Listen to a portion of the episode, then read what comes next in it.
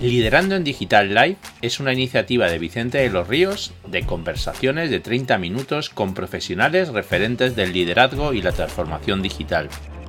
Además de escuchar este podcast en www.liderandoendigital.com puedes seguir estas conversaciones en vídeo en directo a través de su retransmisión en LinkedIn o YouTube.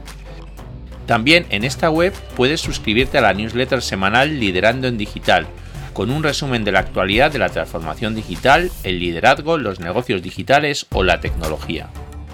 Te esperamos. Hoy tenemos con nosotros a Cristina Pérez de Lema, responsable de Talento Solidario de Fundación Botín, y a Maya Saez, directora de Fundación Menudos Corazones.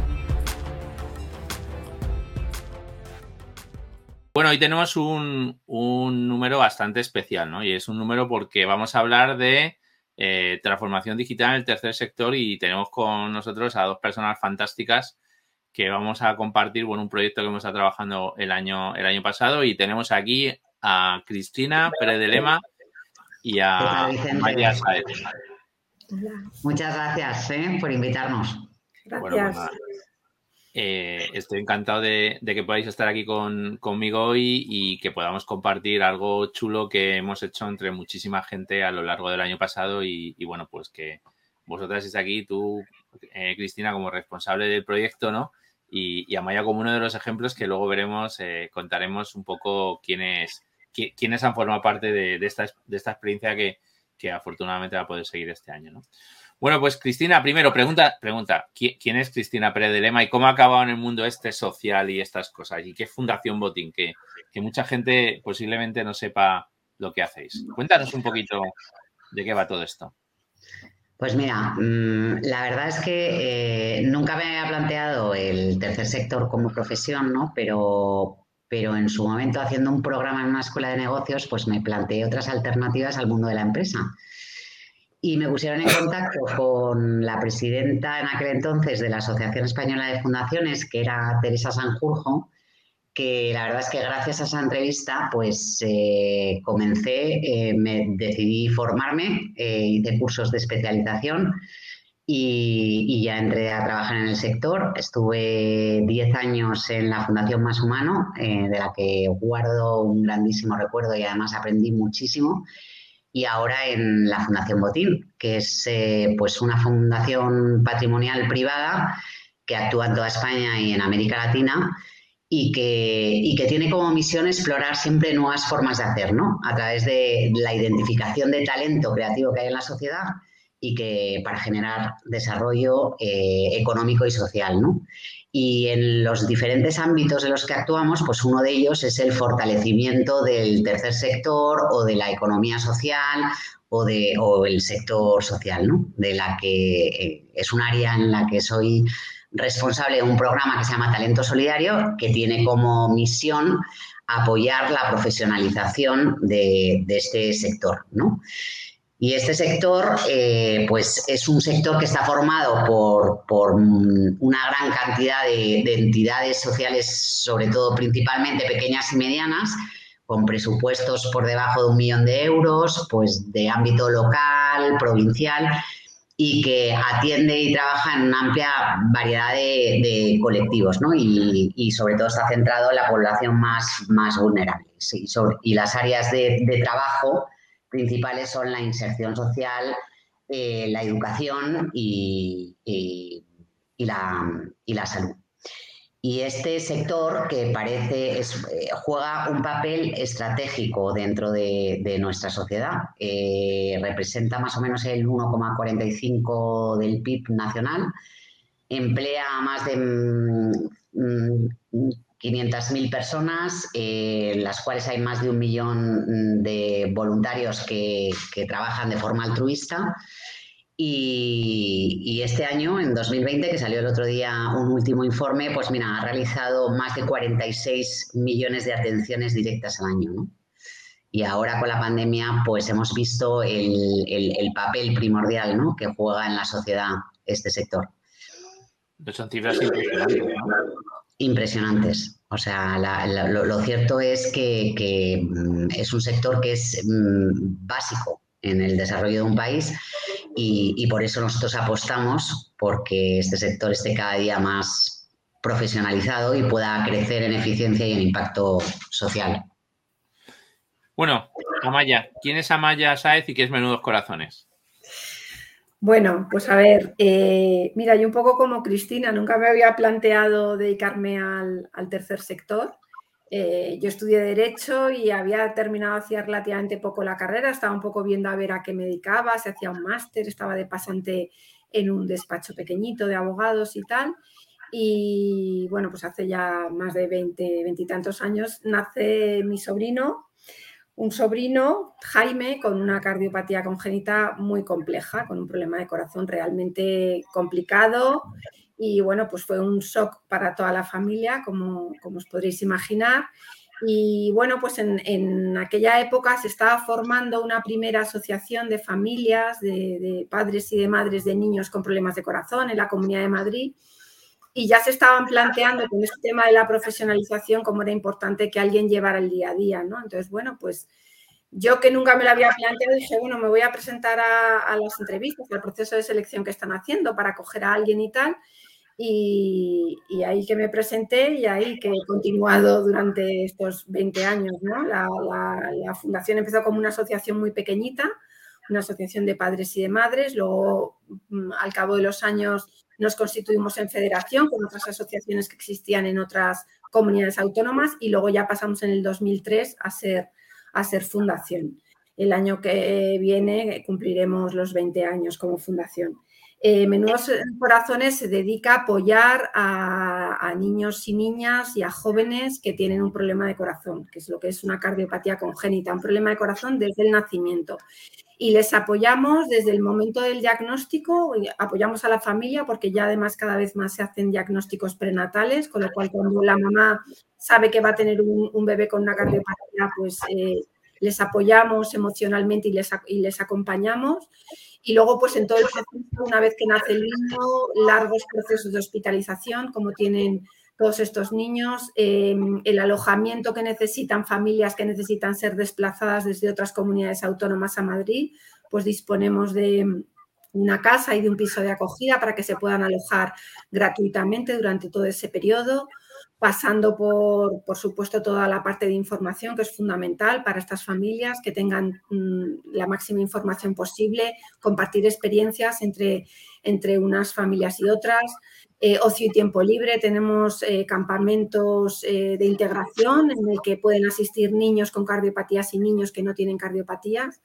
y bueno, pues hacemos también un programa para jóvenes porque, bueno, me gusta decir que Menudos Corazones ha ido creciendo con, los, con nuestros niños y nuestros niños ya son jóvenes y nos están planteando pues nuevas necesidades, ¿no? necesidades emergentes a las que damos, tratamos de dar respuesta ¿no? a través de, de diferentes programas. Entonces, bueno, pues eso es lo que, eso es lo que hace Menudos Corazones. Bueno, y mucha gente se preguntará aquí, que, nos están escuchando ahora, que, oye, eh, ¿qué tiene que ver la transformación digital y, el tercer sector? ¿no? Y, yo quiero, Cristina, que nos cuentes un poco de dónde sale la idea esta de, de acometer este proyecto de transformación digital, que ahora vamos a explicar un poquito. Pues mira, lo cierto es que, era uno, ya desde hace tiempo, era uno de los grandes desafíos porque es un, sector que, está muy poco, vamos, digitalizado. ¿Y qué es lo que ha ocurrido? Que con la aceleración tecnológica que ha provocado la pandemia, pues eh, yo creo que este sector, sus, sus efectos y el impacto de la escasa digitalización ha sido mucho mayor que en otros sectores porque es un sector que se trabaja con las personas. la mayor parte de las terapias, de la asistencia, se realizaban todo de manera presencial. Claro, han tenido que digitalizarse en un tiempo récord, reinventarse, y de ahí que se haya convertido en un reto urgente y también, eh, por otra parte, por los colectivos a los que atienden, que muchos de ellos, pues, mm, había una falta de conectividad en las casas y, también de capacitación digital ¿no? de las propias personas a las que prestan atención. Con lo cual eh, decidimos entrar de lleno desde Talento Solidario a intentar apoyar a todas las organizaciones sociales de, de nuestros programas, que son más de 360 organizaciones sociales pequeñitas, en, el, tema de la transformación digital. Y bueno, vamos a, vamos a poner un poco, a explicar un poco qué ha consistido el programa, ¿no? Que, aquí estamos los tres, pues, pues yo creo que eso. Y, básicamente, pues como, como decía Cristina, ¿no? La, el tercer sector al final tiene una serie de, de, stakeholders con los que trabaja, tanto que pueden ser las beneficiarios, las familias, ¿no? Las administraciones públicas, los empleados y voluntarios, los proveedores, los simpatizantes y socios, las personas que, ayudamos a que, se, que, se, financien.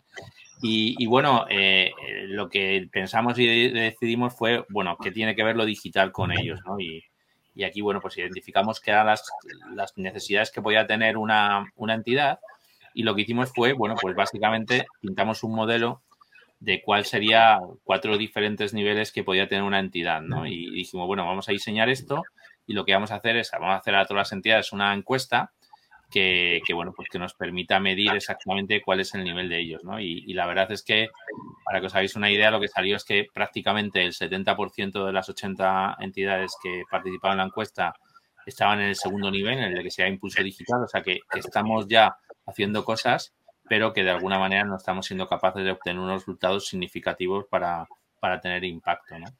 Y bueno, con esto lo que, lo que hicimos, bueno, pues estos son un poco los, resultados de, esa encuesta, ¿no? Eh, salieron una serie de, de, sitios donde está, donde está más fuerte, ¿no? Como puede ser la conectividad, el equipamiento, eh, pues la disponibilidad de canales aunque no estaban actualizados. Esto, esto que pasa aquí, en el fondo es lo mismo que pasa en las pymes, ¿no? Y, carencias en la parte de, formación. Y con esto lo que decidimos fue pues diseñar un, un proyecto eh, donde seleccionamos a 25. Aquí tenéis algunas de las, de las entidades que, han participado. Luego lo dejaré ahí en, el, en, el, en la parte de, comentarios, ¿no? Y, bueno, pues con ellos hemos trabajado básicamente a partir de, tres cosas que se ha trabajado. Lo que, cómo era, podíamos, a través de un mentor, cómo podíamos ayudarles a, a definir un plan, y trabajar con tres especialistas, cómo mejorar los procesos internos, tener más visibilidad y luego captar eh, digitalmente fondos, que, es algo importante. Y bueno, son las personas que hemos estado participando, pues Marisa, Julio, José María y, yo como mentores y Carol, Rafa y, Santi como, como especialistas que han, bueno, pues básicamente hemos dado casi 150 sesiones de mentorización y 30 talleres de, webinars muy especializados en herramientas y lo que hemos intentado es aterrizarlo para que la, para que la gente no se, no se pierda, ¿no? O sea, no, esto no va a contar, oye, mira, sabemos mucho, pero vosotros no sabéis nada, ¿no? Sino esto va de cómo podemos acompañarlos para que al final acaben pasando, pasando cosas, ¿no? Y para que os hagáis una idea, lo que antes Cristina, pues hicimos una estimación, la, el sector, daos cuenta, es un sector que mueve muchísimo dinero, muchísima gente, que, pasa por encima eh, de, de 50 millones de actuaciones y prácticamente la transformación digital nosotros estimábamos que podía crecer casi 5 millones más de actuaciones al año, ¿no? Imaginaos, cuando hablamos de 5 millones de actuaciones, estamos hablando de, eh, no sé, cientos de miles de personas que a lo mejor van a tener una atención que hoy en día no, no tienen, ¿no? Y bueno, eh, lo que queríamos aquí, que, pues que nos contases un poco, Amaya, cómo vives tú esto de la transformación digital, ¿no? desde Menudos Corazones, ¿qué es lo que habéis estado haciendo? ¿Cómo lo estáis abordando? ¿Qué os está ayudando? ¿Cómo os está ayudando? Bueno, a ver, o sea, primero contaros también lo que supuso que lo, ha dicho Cristina, ¿no? O sea, cuando entramos en, el tema de la pandemia, la verdad es que fue, de repente, muchos de nuestros programas nosotros los llevamos eh, a cabo en hospitales con los niños y con las familias que en ese momento están allí. Y claro, pues en febrero, incluso antes del confinamiento, a finales de febrero del año 2020, nos dicen que no podemos ir a los hospitales, ¿no? Entonces, eso ahí ya fue la palabra reinvención, o sea, repensar cómo íbamos a llegar a todas esas familias y a todos esos niños y niñas que no, que no podíamos que no, podíamos estar con ellos físicamente y presencialmente, ¿no? Es verdad que un poco la ventaja de, nuestra organización es que em, ya, ya teníamos ese programa de apoyo psicológico y emocional y acompañamiento, ya lo hacíamos a otras familias que no están en Madrid físicamente, ¿no? Porque nuestro ámbito es nacional, entonces eh, nuestras psicólogas sí que están muy acostumbradas a dar ese acompañamiento y ese apoyo y a ofrecer pautas y herramientas a través del teléfono y la videoconferencia, pero aún así fue, fue un reto, ¿no? Eh, transformar nuestros programas eh, a lo digital. Y además que detectamos, hicimos una creo que en tiempo récord, que fue detectar cuál era la mayor necesidad de, de, nuestras familias en ese momento, ¿no? Y detectamos que era la necesidad de información. Si todo el mundo estaba con una gran incertidumbre, ¿no? Pues imaginaros lo que es para una familia que tiene un niño que está enfermo, ¿no? Eh, que, en muchas ocasiones les tocaba revisión o una operación que tenían pendiente o acudir al hospital, pues cómo vivían ellos, con qué, con qué, incertidumbre, ¿no? Eh, vivían saber si podían ir, si no podían ir, si, tenían, si se contagiaba, qué pasaba, qué, cómo les podía afectar eh, el tema del, COVID a, niños con problemas de corazón. Todo eso hace dos años no sabíamos absolutamente nada, ¿no? todo lo que sabemos hoy día.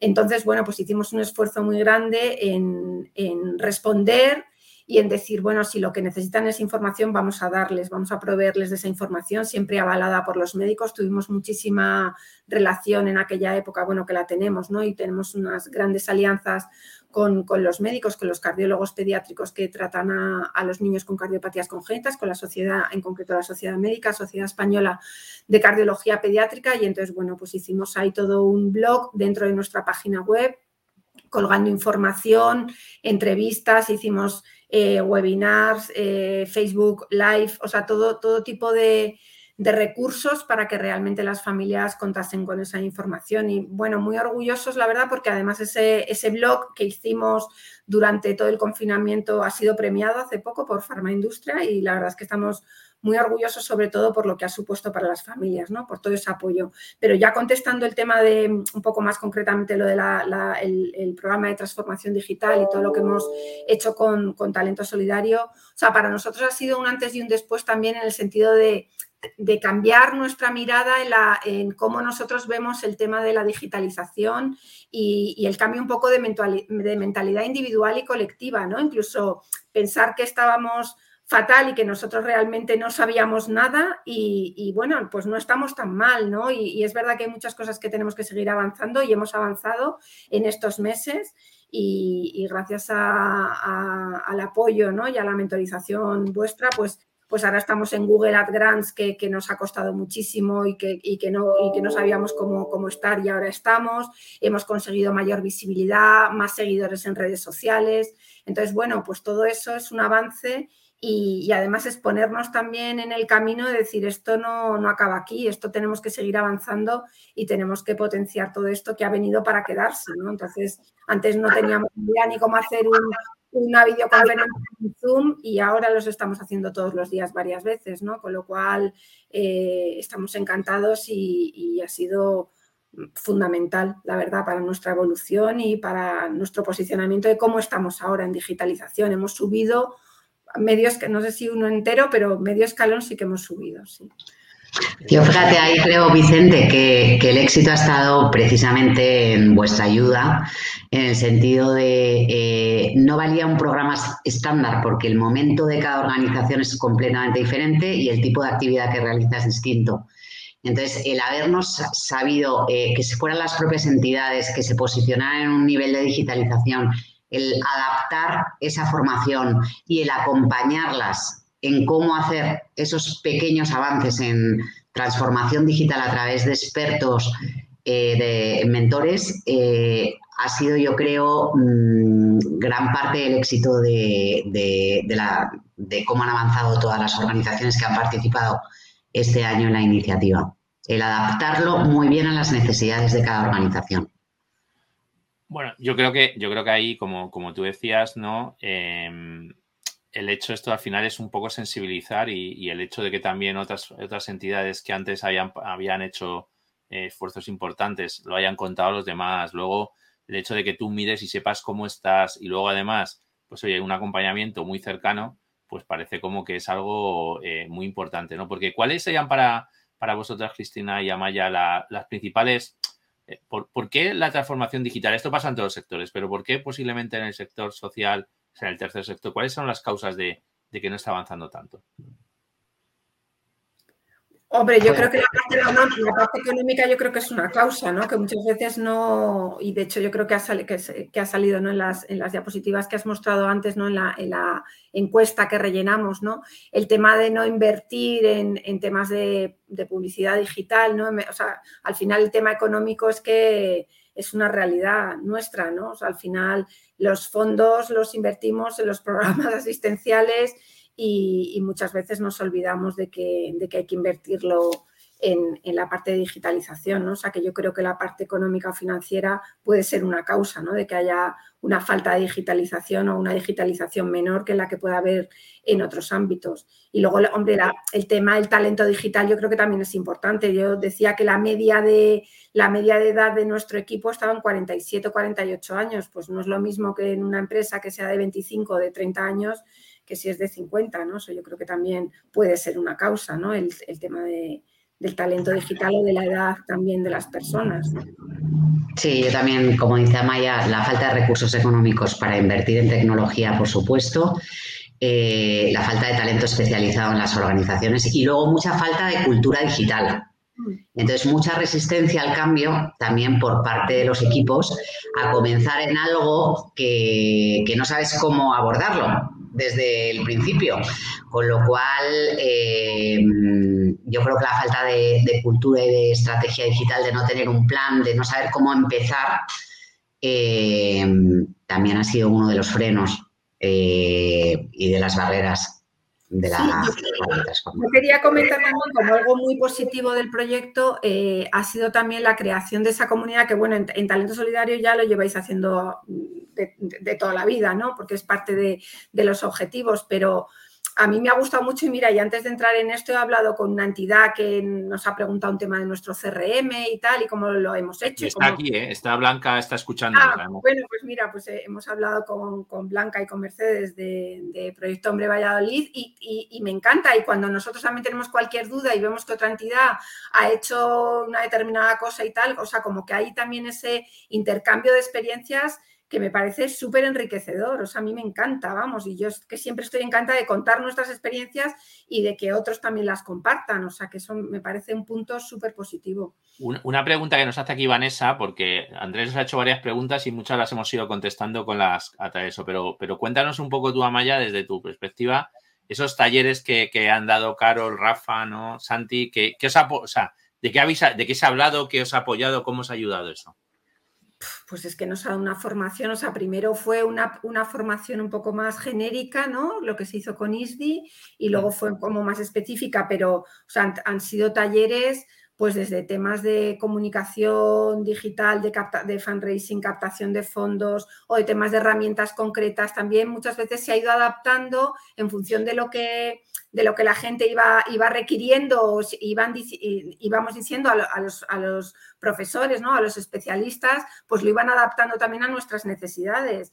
Eh, de formación, ¿no? Oye, o queremos que habléis ahora de esta nueva herramienta o de cómo hacer lo del Google, lo del Google Ad Grants. Entonces, eh, yo lo he visto muy aterrizado, muy personalizado y la verdad es que nos ha dado un, espectro súper amplio de todo lo que es la digitalización y, la posibilidad además, en, nuestro caso en concreto, y yo creo que en varias de las entidades, de que se hayan ido formando varias personas, o sea, no todas las, no todas las, formaciones las hemos hecho todas las personas que estábamos en el equipo de transformación digital, sino que íbamos un poco eligiendo en función de la temática y eso también es muy enriquecedor para la organización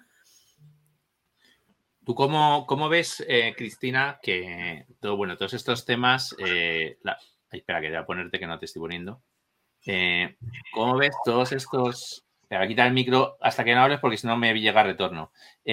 ¿Cómo ves todos estos proyectos el siguiente, el siguiente paso ¿no? que, tienen que tener el, en la transformación digital? ¿Cómo, qué, ¿Qué vais a hacer? ¿Qué estáis pensando para el futuro? Pues eh, el año que viene vamos a seguir haciendo otra experiencia con, las entidades de la red, porque es verdad que son muchas y hemos podido solo seleccionar este año pues a 25 ¿no? de todos los planes de transformación que nos presentaron, pero nuestra idea y es hacer crecer también eh, ese programa ¿no? en, en, cuanto a más especialistas, buscar también partners tecnológicos que puedan sumarse al proyecto, pero nuestra nuestro gran objetivo es poder escalar este proyecto al mayor número de entidades posibles ¿no? y, poder abordar, eh, el poder llegar a todas las organizaciones pequeñas eh, de España, que pueden, eh, hemos estimado que son unas 3.000 organizaciones, ¿no? y para ello estamos intentando encontrar socios estratégicos que se sumen al proyecto y nos ayuden en esto, ¿no? Y Amaya, vosotros, eh, ¿cuál, es el, ¿cuál es el reto que en este momento tenéis para, poder crecer más? ¿no? Eh, ¿Cuál sería, cómo, cómo vive una, entidad como la vuestra, ¿no? que, de alguna manera, eh, bueno, pues al final vivís mucho de, lo que os ponen los, lo que os pagan los socios, ¿no? En, vuestro caso, hay muchos socios que, por el tipo de, o sea, es que la, realidad, ¿no? De las 25 o de las 26 entidades que estaban, pues bueno, yo que mentoriza 8 ha sido muy diferente, ¿no? Pero en vuestro caso, eh, ¿cómo, ¿cuál es el reto que, ves ahí, que, tienen las, entidades a futuro? ¿no? Eh, porque al final estáis haciendo una labor impagable que, muchas veces estáis asumiendo una labor incluso que tendría que hacer el Estado, ¿no? Que, realmente llegáis a sitios donde a lo mejor no podemos llegar todos los españoles con nuestros impuestos, ¿no? ¿Cuál es el reto que, tú ves por ahí más, más importante? Hombre, yo, a ver, así hablando en general, yo creo que sería el de la sostenibilidad. O sea, eh, debemos de, ir las entidades del tercer sector a ser cada vez más profesionales y cada vez más sostenibles y no depender de, los fondos que en un momento dado una empresa te pueda dar, te da X mil para hoy y mañana y cómo, y cómo ese proyecto se hace sostenible, ¿no? Entonces, eso así en genérico, o sea, en específico de nuestra organización, o sea, nosotros tenemos ahora un, un reto y relacionado con lo digital, que es cómo transformamos todo nuestro programa de información y de comunicación a lo digital, porque mira, y me lo, y me lo he traído para que veáis, esta es una revista que llevamos haciendo 20 años, una revista impresa, y este, que, que es el número de diciembre del 2021, es nuestro último número en papel. Entonces, cómo transformar esto a toda la, que es información para bueno, es de todo lo que hacemos en Menudos Corazones, testimonios, esto ayuda a familias, llega a empresas, pero como toda esta información que reuníamos en una revista que, mm, es muy cara de hacer, ¿no? Y, supone muchísimos recursos, ¿no? En tiempo, en personas, en dedicación, pues como eso todo lo transformamos a lo digital, porque el papel ya, bueno, también y por las edades tal, pues vale, cada vez menos gente también lee una revista, ¿no? En papel, entonces para nosotros eso es un reto y que estamos ahí dándole vueltas a cómo transformamos nuestra estrategia de información y de comunicación a lo digital. Pues bueno, yo creo que, la verdad es que hemos hablado de muchos, hemos hablado de muchos temas. Creo que, también quiero, quiero aportar una cosa que, posiblemente eh, las personas que hemos colaborado con vosotros en el, en el proyecto, ¿no? Los mentores, especialistas, pues nos ha marcado mucho y es que realmente eh, cuando te acercas a, las entidades sociales, ¿no? Y, yo lo digo que tengo muchos alumnos y muchos amigos que me dicen, oye, me gustaría ayudar a alguien, ¿no? Eh, bueno, pues te acabas dando cuenta que somos unos auténticos privilegiados, ¿no? Que la realidad de las 26 entidades, pues bueno, pues, eh, ¿qué queréis que os diga, no? Es que cada, cada problema que atacáis o trabajáis, pues posiblemente a, las personas que tenemos, hemos tenido más suerte en, la vida, pues te, da también una idea de que, bueno, pues que a veces nos quejamos por, por vicio y, que, bueno, pues que, hay que, tenemos la, suerte de contar con gente como, como vosotras y todos los equipos que está detrás en Fundación Botín, en todas las entidades, ¿no?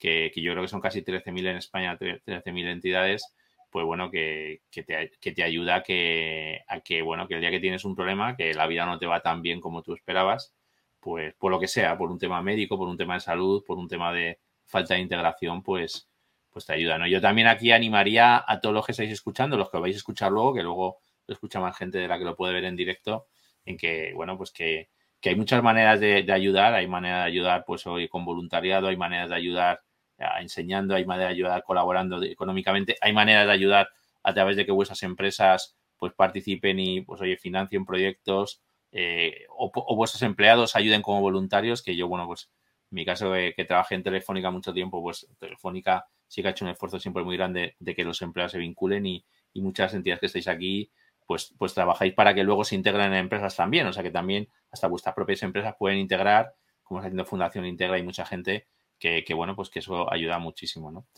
Pues bueno, yo, como nos ceñimos habitualmente a los 30 minutos, eh, bueno, pues la verdad es que daros las, gracias por que estéis aquí y, daros sobre todo, como os decía, las gracias por, el ejemplo que dais, por el esfuerzo y, por todo lo que hacéis que la sociedad sea un poquito mejor gracias a, vuestro trabajo, ¿no? Muchas gracias a ti, Vicente. Gracias, y enhorabuena por el programa, los dos, de verdad, que ha sido una maravilla y, muchísimas gracias, de verdad. Bueno, ¿cómo que ha sido? Aquí seguimos. Que está siendo, que está siendo, que está siendo. Aquí seguimos y, aquí seguimos todos, encima ahí y, bueno, habrá nuevas convocatorias para los que lo escuchéis de que estáis entidades que no hayáis participado y además para los, para los que participaron ahí pasado también tenemos ahí, este a tener un apoyo en, base a los especialistas y, bueno, yo creo que también una de las cosas chulas del proyecto que ha sido muy el sentido común, ¿no? O sea, que eso tampoco hay que hacer falta hacer aquí, hacer un cohete para ir a la luna, ¿no? sino que, bueno, sentido común y, buena voluntad por parte de todo, eh, que, la verdad es que, está muy bien. Liderando en Digital Live es una iniciativa de Vicente de los Ríos de conversaciones de 30 minutos con profesionales referentes del liderazgo y la transformación digital. Además de escuchar este podcast en www.liderandoendigital.com puedes seguir estas conversaciones en vídeo en directo a través de su retransmisión en LinkedIn o YouTube. También en esta web puedes suscribirte a la newsletter semanal Liderando en Digital, con un resumen de la actualidad de la transformación digital, el liderazgo, los negocios digitales o la tecnología. Te esperamos.